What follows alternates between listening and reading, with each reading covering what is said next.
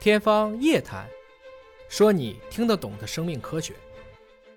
我们再来说说孩子的营养啊，嗯，因为现在虽然是三胎放开了，但是可能绝大多数家庭还是一个宝贝，孩子的营养大家也是总担心营养不良，是的，尤其是家里的爷爷奶奶、外公外婆，是的，对吧？像您说的，他们经历过那个食物匮乏的年代，对总是说多吃一口，对，啊，孩子有时候说我吃饱了吃不下去，再吃一口，对， 总是这种。大家所有的，我就提到一个词，叫做营养呃价值观，或者叫饮食价值嗯观。其实实际上到现在，我们很多人仍然是抱着以前形成的这种认知嗯或者价值观来指导我们今天的生活。那孩子营养应该怎么办呢？怎么算是比较精准的，或者是怎么其算？实儿童的营养或者儿童的膳食，其中有两个因素，大家可能平常不是太意识到，一个是你给孩子吃什么，这个是大人去做的。嗯对，怎么去做呢？就按照我们不有膳食指南吗？就像那个孕期妇女安排膳食一样，你有一个膳食结构，啊，粮食呀、蔬菜、水果等等，你给他吃什么，这是一方面；另外一个方面是孩子怎么吃，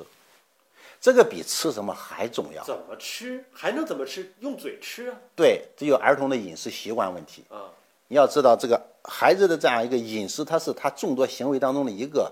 小婴儿好养，刚生下来以后，他就自动吃东西。你不管是母乳喂养，还是哪怕辅食添加，你给他喂什么，他就很容易去添加。但是恰恰从这个时期开始，就儿童的养育就已经开始了。嗯饮食习惯是他众多习惯当中的其中的一个，和其他习惯是一样。嗯所以说，伴随着孩子的长大，他的个人的自主意识越来越强。所以这个过程当中，其实饮食怎么去吃，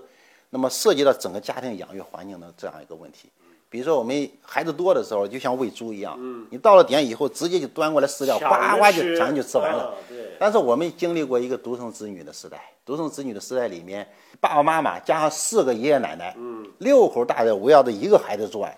所以其实孩子他是很可以感受的，吃饭成为一个和父母和爷爷奶奶谈判的这个筹码。嗯，哎，也在家庭里面我所要的东西，它是通过这个来进行实现的。嗯所以当这种情况下，你可以看到吃饭的过程就赋予了太多的东西。所以最大的一个问题就是说，我刚才谈到饮食的一个动机里面，第一个是满足饥饿感，对，但是我们很多小孩被这种环境养的，从小到大就不知道什么是饿。没饿过。没饿过，他不知道饿的痛苦，所以对于这样的孩子来讲，其实你饿他一次或者饿他几次，不好好吃饭，你就不给他吃，等他饿了以后，他自动会来找饭吃。实际上来讲，没有饿坏的孩子，只有惯坏的孩子。什么叫惯坏？我们到了该吃饭之前，他要喝甜饮料。对，这个甜饮料喝下去以后，他的食欲马上就会消失掉。到了吃正餐的时候，他又不可能好好吃饭。那不好好吃饭，所以你这个爷爷奶奶，你端着碗去追一个小时，追着喂，嗯，其实最终的效果就是很差。孩子就是在这个接受这一口还是不接受这一口，成为给爷爷奶奶谈判的这个筹码。给不给你面子的问题？这顿正餐吃完了以后，又过了半小时、一小时不到，他又开始饿了。啊，因为他没有吃到东西嘛，所以饿了以后他会想各种各样的零食。这个零食的安排又成为我们现在养育当中非常重要的内容。所以合适的零食嘛，就说是奶类食物，不是奶饮料，是奶类食物，然后少量的蔬菜，而且这个量呢不要影响到正餐，这是合适的零食。但是显然在这样的养育环境当中，家长做不到。也就是说，零食干扰了主餐，主餐吃不好，然后又造成了零食的这样一个没有限量、没有度。所以这个饮食习惯是儿童膳食当中非常重要的一块儿，它甚至比你给他吃什么还重要。嗯，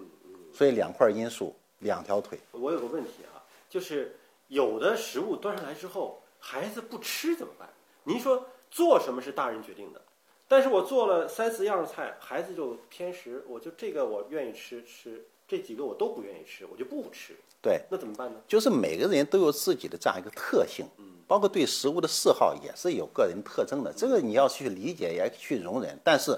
你还要去仔细的看看他这个不吃到底属于什么层面的。嗯，他确实属于这个个人特性方面的，不太爱吃这种食物。嗯，还是说他所有的东西，他都有这样一个共性。就是刚才我们谈到，就是他整个的养育习惯不好，他这样一个零食导致他正餐的时候他就不好好吃，甚至他知道我正餐不吃，我后面不会饿着的。所以如果形成一个氛围里面，就是说让他深知他不吃的话，他后面会挨饿。如果这个时候他还坚持不吃，那可能是来自于他个人的这种嗜好，或者来自于他个人的身体的原因。因为我们现在有另外一种情况，比如小孩在整个胚胎时期，他的生长发育都不是那么好，他的胃肠功能都比较弱，所以他生下来以后，体内代谢的状态都不是那么活跃，他的这种食欲也不是那么旺盛，所以这样的孩子养起来确实会难一点。这种情况下，那我们就可以把这个饮食在安排上，在制作上花更多的心思来做更多的这样一个安排。但是不是所有的孩子都是这种情况？这种情况是相对比较少数。，对大部分孩子来讲，还是我们养育习惯造成的。他知道他不吃，后面饿不着。那像您给点儿养育习惯的建议啊，比如说含糖饮料是不是就应该在孩子这儿就戒掉，应该完全的戒掉。完全戒掉？因为我们在讨论这个指南的时候，我们专家其实有时候也在争论。你你从养育的角度来讲，你要想省事儿的话，你就完全戒掉。但是我们也在讲，一个人从小长大，连含糖饮料这种甜蜜的食物都没吃过，其实有时候也挺悲哀也的，是是吧？也是遗憾。所以你处理这个矛盾之间，这确实是一个你要去拿捏这个事情。但是你拿捏不好，可能就会影响他的饮食习惯，因为含糖饮料本身从营养来讲，它确实不好的。一个方面，它对龋齿的影响不是个好事儿；第二呢，就是说外加糖对肥胖的影响，特别是对小孩的口味，尤其是小小孩子时候，这个量本身你给他吃一点糖，本身对营养来讲不是大的问题，但是对他的习惯造成的影响是更大。因为小孩刚刚生出来以后，他的味觉非常敏感，这个我们在这个婴幼儿喂养当中这是非常重要的。你给他一个味道更好的，他必然会觉得比那个不好的更好吃，但是他很难往回退。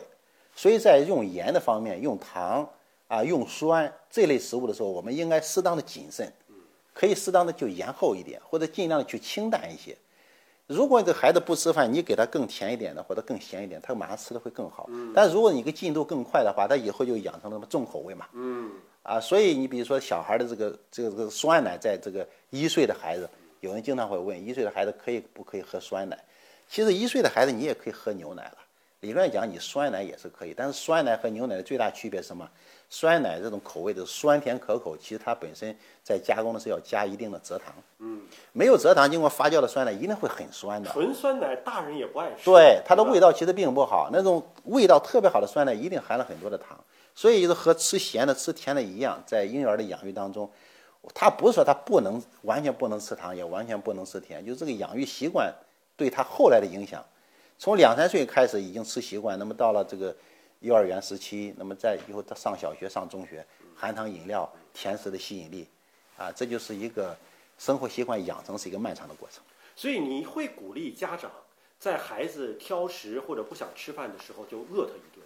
会饿饿他几顿，会鼓励家长这样吗？我鼓励家长这样，很多家长可能做起来很难，因为家长的这个爱心啊，对自己的孩子那个心疼，确实是很难。但是如果家长能够去尝试一下，去试试这个办法，一定是很有效的。他不吃你就饿他，一直饿到下顿饭的时候，你看他一定吃得很香。但您说的这个饿他是，比如说这顿饭晚饭没好好吃，对吧？到晚上十点钟了，说我饿了，那是不是就该给了？还是说等到明天早上？你就等到明天早上，绝对不会把孩子饿坏的。啊，所那以就看能不能下这个狠心了啊，对，这中间你可以给他喝水啊，嗯，啊，你就下这个狠心，嗯你不下狠心，实际上我们都知道，这个娇生惯养环境长大的孩子，他会有各种的毛病，嗯包括吃饭上也是这样。如果家长你能做到这样一个决心，然后你肯定会能看到这相应的结果。只喝水不喝奶吗？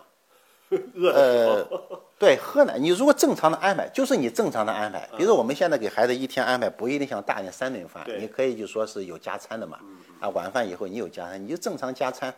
如果晚饭不吃，也就所有的饮食供应都在正常的安排当中。嗯就不随着孩子的这样一个无条件的这样一个要求。就所谓的这个饿他一顿，不是一种惩罚，